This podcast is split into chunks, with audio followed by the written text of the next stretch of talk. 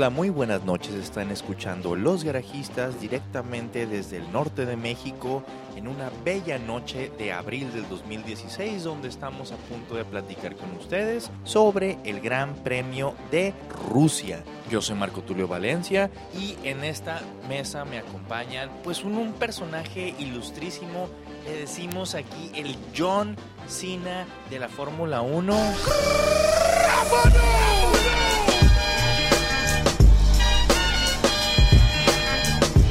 Enrique El Fido Briseño. ¿Qué onda, Fido? Muchas gracias, Marco, por la presentación. Y muy buenos días, buenas tardes, buenas noches, dependiendo de la hora que nos estén escuchando.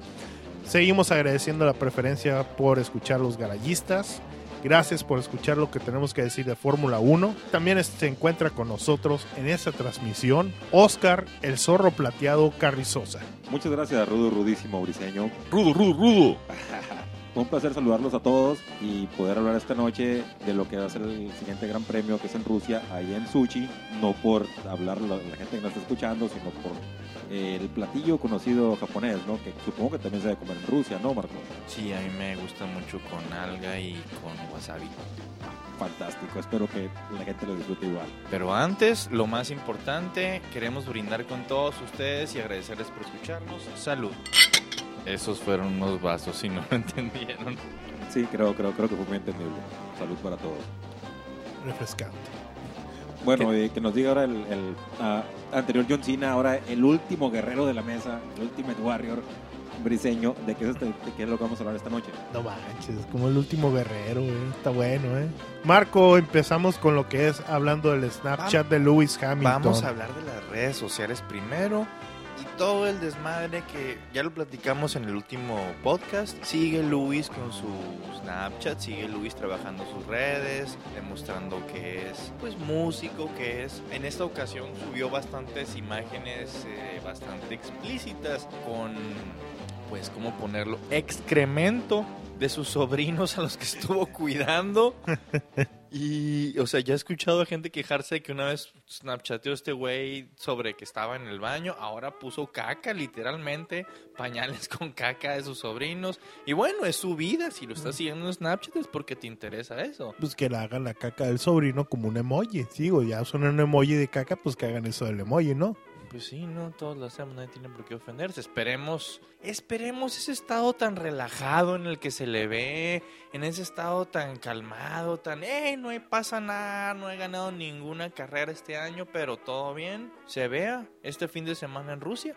Sí, pero es lo que te hace pensar. ¿En qué está concentrado? ¿En la carrera? ¿En, en la pista? ¿O en estar poniendo caca en Snapchat? ¿No? Si por caca te refieres a su carrera musical que también la está poniendo en Snapchat, pues híjole, yo no, no sé cómo le vamos a hacer y yo creo que, que, que Nico Rosberg sí se lo va a llevar de corbata esta temporada. Será por la música, Lo, mano. lo siento mucho, pero el único piloto que tiene verdadera, verdadera carrera musical es DJ Alguersuari, ¿eh? Jaime Alguersuari, bueno, quién sabe, ¿qué está haciendo Jaime Alguersuari? Ah, sabe, a nadie le interesa. Uh, Lo, lo bueno es que no está corriendo carros, ¿no? Es Lo bueno es que no está corriendo carros. está en la Fórmula E. Estuvo en la Fórmula E, de Estuvo, hecho. muy bien. Estuvo, pero creo que ya salió. No, no, no, la verdad es que como no sigo tanto la Fórmula E, no puedo decirte. El- Lo vi nada más unas carreras y eh, me, me aburrió. Supongo que está pinchando discos, como dice la gente en aquella parte del mundo. Pinchando discos.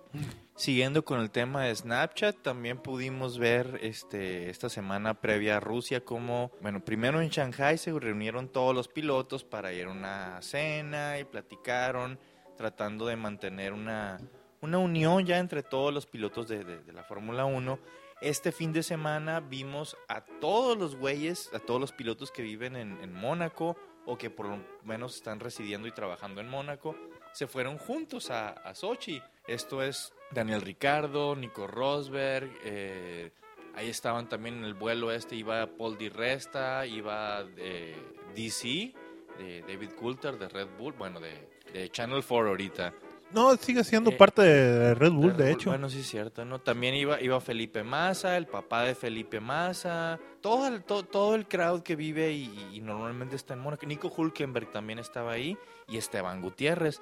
Y todos estos güeyes se, se van juntos ahora, están como que tratando de mantener un, una, un aspecto de más unión. Iban acompañados de, de Alex Wurst, el, el Wur- Wur- anyway, ¿cómo se pronuncia? Doug Hoyer.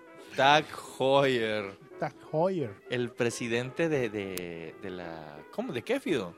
Eh, Grand Prix Drivers Association. Eso. Por, e- yo ya no me arriesgo a pronunciar nada. Ahora siempre les voy a pedir toda la asesoría a, a mi compa el Fido. Tag Heuer. Supongo que para este momento ya pudieron sentarse juntos Betel y Kvyat y platicar juntos. eh, Se les bajó un poco, ¿no? Pues espero que sí. Que Kivi- Kvyat tenía, cuando terminó el Gran Premio pasado, tenía la cabeza bastante fría y hasta justificó a, es. a Betel. Le digo, ¿saben qué? Este güey decimos un chingo de cosas cuando venimos y todos prendidos y encendidos de la carrera, pero pues yo no me voy a arrepentir de lo que hice, dijo, dijo el rusito. De hecho, tenía toda la razón este Viat. Sí, sí, supongo también que Betel ya se le pasó la muina, ¿no? Sí, ya, ya. por acá. Sí, ya, ya, ya, ya también ya le bajó, ya, ya, ya se calmó y ya dijo, no, sí, fue nada más un incidente de carrera y ya, hasta ahí lo dejamos. Eh, ¿al- ¿Alguien escuchó a Betel por ahí? Sí, sí, creo que andaba por ahí atrás llorando un ratito, pero luego se calmó. Bueno, siguiendo con más noticias este, que han salido en el transcurso de esta semana de que terminó la carrera de Shanghai hacia Rusia, tenemos una que para mí se me hace interesante para el siguiente año, en la que Helmut Marko empezó a decir que eh, probablemente Max Verstappen sea eh, llevado al primer equipo de Red Bull el próximo año. Muchas de las cosas, yo no lo veo tan claro esto. Quiero pensar que es más que nada un juego político porque... No quieren que se vaya a otro lado. Exactamente. Porque Ferrari y Mercedes están interesados en los servicios de Max Verstappen. Claro que sí, no, este morro, o sea, muestra mucha promesa, pero también como lo hemos visto en otros pilotos, eh, a veces es mucho a la, como que la moda y todo eso. Porque yo veo a, a Verstappen y a Sainz bastante parejos, pero, pero se interesan los equipos mayores por algún motivo más en Verstappen. Sí, también es- no tienen otro tipo de piloto o están buscando ese tipo de piloto. Pero cuando tú ves a alguien que, que en realidad está tumbando la puerta, bueno, no sé si Verstappen es- es- esté en este nivel, pero es que no hay otra forma de medirlo más, por ejemplo, como Hamilton. Ese es un, un- un piloto que te tumba la puerta. pues. Sí. Y se la tumbó a Fernandito. Se la tumbó por completo, ¿no? Pero tú dices, Bueno, este se, un- se las tumbó Kimi. se las tumbó Kimi los dos, pero él se la- él- él- o sea, yo sigo pensando que esa temporada hubiera sido campeón Fernando si Hamilton hubiera sido un jugador de equipo. Sí, si hubiera sido un número dos bastante claro. Así es, es- pero cuando tú lo veías, tú decías, este va a ser un piloto con, con todo, por no decirlo de otra forma. Sí, si pudiéramos, es más, si definiéramos esa temporada, eh, Lewis Hamilton tumbó la puerta, pero Kimi Raikkonen les robó el mandado Exacto, exacto. De último momento, de último momento. como alguna vez pasó en los 80 que les ganó Alan Prost. El profe. El profe le ganó a Nigel Mansell y a Nelson Piquet. Sí, pero lo que te quiero comentar es que ahí está el listón, pues el listón está muy alto. Cuando, cuando, cuando llega un piloto y quiere demostrar algo, tú dices, oye, tiene que estar a, este nivel. Y, y- y no creo ahorita que, que un piloto de ese nivel.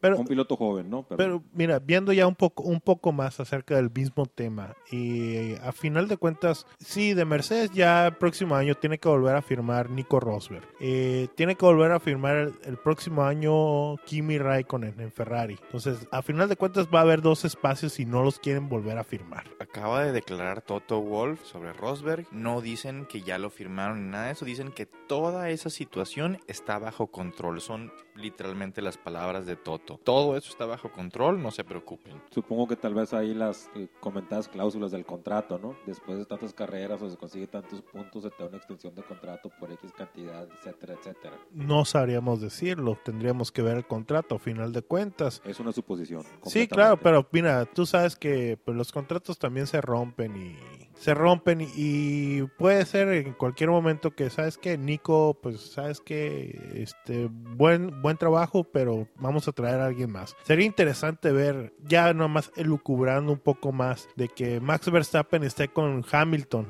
o con o con Vettel. Estaría bueno el pleito a final de cuentas. Sí, pero tú te desharías de, de Rosberg si quedara primero o segundo. Yo la verdad no no no me desharía de Rosberg, ¿eh? al final de, aunque sea débil. Que pero, bueno, Débil, no sé. En sería- contra Hamilton. Débil contra, contra Débil Hamilton mentalmente, ¿te mentalmente, mentalmente. Bueno, eso ha demostrado las últimas dos temporadas. Esta temporada está en, en veremos. O sea, porque... Esperemos que no se caiga esta temporada, porque ha empezado muy bien y terminó muy bien la temporada pasada. Yo le tenía mucha más esperanza a, a Rosberg cuando lo veía así aguantar su, eh, aguantar su suelo bien cabrón contra Shumi. Pero, pero contra Hamilton, pues... Chumi iba del, iba, ya, Ya iba, iba de, de salida. ya iba de salida Chumi. Y aparte Chumi estaba para enseñarle y para lo que era desarrollar el carro más que nada. Sí, pero ahora se supone que ahora no hay un piloto número uno en Mercedes. Entonces se supone que los dos van a por todo y, y- y tiene que mostrar, ¿no? Si en este año no lo demuestra, yo creo que ya no, lo, no va a estar cerca de, de- de- de poder, nu- nunca va a volver a estar a ese nivel. Es ahora o nunca. Exacto. Ahora o nunca. Oigan, no sé si leyeron que el excelentísimo carro, hermosísimo carro y uno de mis favoritos en la Fórmula 1, el Brown GP del 2009, el de, el de Shenson en particular, lo van a correr en, en el festival de Fus- Goodwood Festival of Speed en Inglaterra. Sí, una semana antes de lo que es este Silverstone. Va a estar, neta, ese carro que doble difusor era... y- no, ni el caso. E- e- Ese ¿De qué carro era? era, ese carro fue el momento en que se fue Honda de tienes el carro para ser campeón, le metiste toda la lana del mundo que puedes meterle, Pero nos vamos. pero nos vamos por la crisis mundial y que no vendemos carros. Ya bueno, ya saben todos los problemas que hubo y el equipo fue vendido por una libra a Ross Brown. Una libra le vendieron al equipo. Eh, bueno, ya sabes, simbólico, no nada más por- simbólico. Y eh, ahí lo interesante fue que tuvieron que cambiar el carro para que utilizara el motor Mercedes, porque ya estaba hecho para el motor Honda. Así es. Y aún así, Y aún así se aventó unas cuantas carreras JB, unas, creo que dos ganó este Rubiño ese año creo que sí, creo que fueron dos, eh, nada más. y, y campeón. Campeón, excelente. Y ahora hablando un poco más acerca, ahora que ya tocaste el tema de en- anteriormente de equipos nuevos, ahora tenemos el equipo nuevo en Fórmula 1 con lo que es Haas. Eh, su director, Gunther Steiner, hizo una declaración en la semana en la que él sugiere que todos los equipos nuevos que van llegando a Fórmula 1 deberían tener más pruebas de eh, antes de que empiece la temporada para pues para probar sus carros cómo van en qué estamos fallando todo pero pues no lo van a pasar eso Nadie se los va a aceptar porque les van a dar cualquier cosita de ventaja. Es, es mini, es minúscula la ventaja que les vas a dar como equipos nuevos, pero no sé, los, los, los, los dinosaurios no lo van a aceptar eso. no y a final de cuentas las reglas están hechas para todos igual Exactamente. entonces pues qué lástima pero pues haz tus pruebas de otra manera búscale una manera diferente de hacerlo ya sea como alguna vez lo intentó Virgin Racing hacerlo de forma virtual pero que no les funcionó en su momento Sí, sí, para eso hay simuladores, ¿no? Pero en realidad, bueno, se la pasan hablando de que esto debe ser más eh, competitivo, más interesante, etcétera, etcétera. y más económico Y más, bueno, también más económico. Pero cuando salen unas ah, opciones o cuestiones de estas, siempre van para atrás. No sé, porque cuando sacan también cosas como cambiar la, la, la quali, de la que ya hablamos hasta el cansancio, eso sí lo cambian y en realidad no cambia nada. Todo esto de la toma de decisiones es algo muy raro, muy opaco en la Fórmula 1, ¿no? Por supuesto. Y pasemos a otro tema ahora. Eh, tenemos a Sirotkin. Sirotkin que va a estar con Renault. Lo acaban de firmar el expiloto de pruebas de Sauber. Sauber, sí. Sauber en el 2014. Sí, que viene de quedar tercero o segundo en GP2. Sí, es un- eh, está. No recuerdo qué.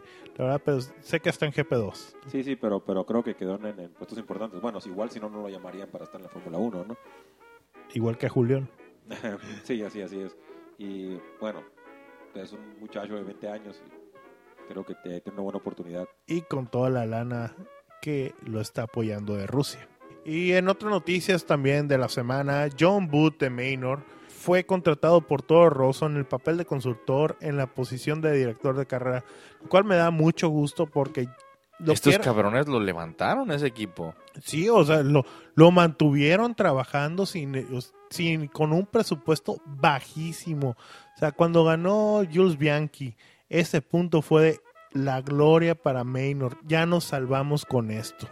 Son cabrones que están trabajando desde que lo fundaron como Virgin, luego, ¿cuántos nombres? O sea, y ahí siguen, es, es bastante admirable. Empezó como Virgin y luego se fue Virgin Manor, Maru, no, Marusia, Virgin Marusia, Marusia Manor. Pero, pero, pero ¿a, a dónde, ¿a dónde va este amigo? John Boot, ¿a, a qué equipo? Va a Toro Rosso. Toro Rosso, como asesor. como asesor, como y el supuesto sería como director de carrera, pero es asesor nada más.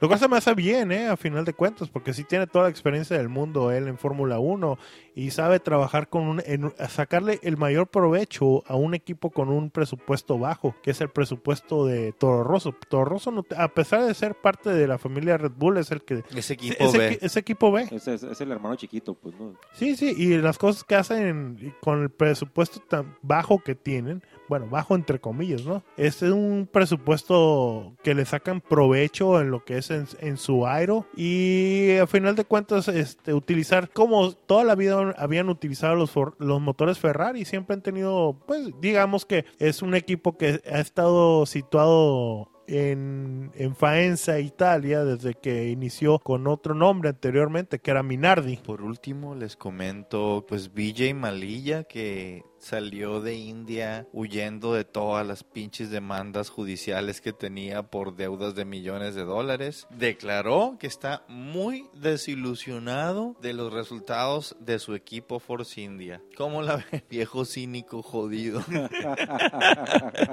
Devuelve el dinero de Telmex. Sería interesante saber cuál era su expectativa, ¿no? Exactamente, pues Pues como que, ¿qué esperabas? ¿Quedar en primer lugar? O bueno, sí te entiendo que Por lo menos podio, dijo. por lo menos, digo, ya lo han hecho, pero no es cada año que hagan podio. Pues ¿qué esperabas con lo que ganaras en Fórmula 1 pagar todas tus deudas o qué? Hay que entender que este cabrón que BJ Malilla es un hijo de su chingada madre, súper ególatra. No sé si han visto que el carro de Force India no se llama Force India 1 o algo acá, o el, por ejemplo, con Ferrari, el F tanto. el- no, se llama BJM, las iniciales de ese cabrón. ¿Sí? No, no, no, no. Yo, yo aquí soy el patrón. Así es, Sí. yo soy, aquí soy el que manda, el carro lleva mi nombre. Exactamente, pero pues bueno, ya está fuera de su país, está tan endeudado y tan demandado que está el hijo de la chingada. Pues esperemos que no se aparezca. Por, vean, ya sabrá la Interpol dónde, dónde buscarlo. Ok, entonces, ¿cuántos votan por la Vuelta a Hispania para el año que entra en lugar de Force India? Y otra noticia más, es, bueno, casi no hablamos ahora de Rusia. Bueno, sí, hemos hablado más de las noticias yendo a- hacia Rusia. Eh, ¿Vamos a hablar de Putin? oh, great, una pregunta. oh, great president Vladimir Putin, Rusev. Vladimir Putin, Rusev y toda la cura. Sushi, adelante, adelante. ¿Cuál es la expectativa? ¿Otra vez a van a Rosberg? La expectativa es que gane un Mercedes. Por supuesto, pero... Pues siempre. Sí, sí, Sí, pero... mira, ganador, Rosberg. ganador del año está. pasado fue Lewis Hamilton. Entonces, este puede ser la carrera de regreso de Lewis Hamilton. De- Vuel- vuelta rápida, la vuelta rápida el año pasado la vuelta fue rápido de Seb, fue, fue de Seb, Ferrari. fue Ferrari. Entonces no, no, también o ahí. sea, si, si termina la carrera, ahí va a estar en la pelea, ¿no? Si termina la carrera.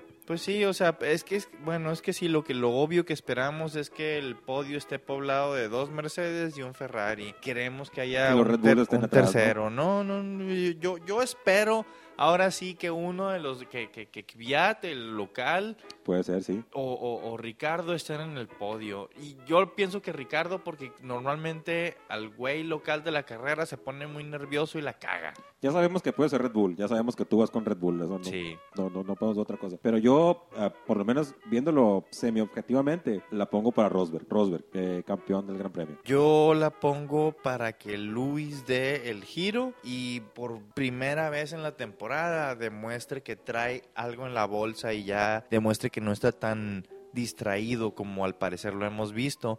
Y me gustaría que, que Checo estuviera en el podio otra vez, No, pero no, lo, todo- lo lo veo casi todos, imposible, lo veo todos. casi imposible. Muy difícil. Pero estoy cruzando así los dedos para que anote puntos, Checo. No creo que Esteban, el otro mexicano, logre anotar puntos con, con el Haas, pero, pero, pero yo pienso que, que estoy cruzando los dedos para que Checo lo logre. Yo, yo espero de resultados. No, frí- fríamente, fríamente que gane Lewis Hamilton. Me gustaría que, que ganara Fettel, pero, pero lo veo más fríamente que gana Hamilton.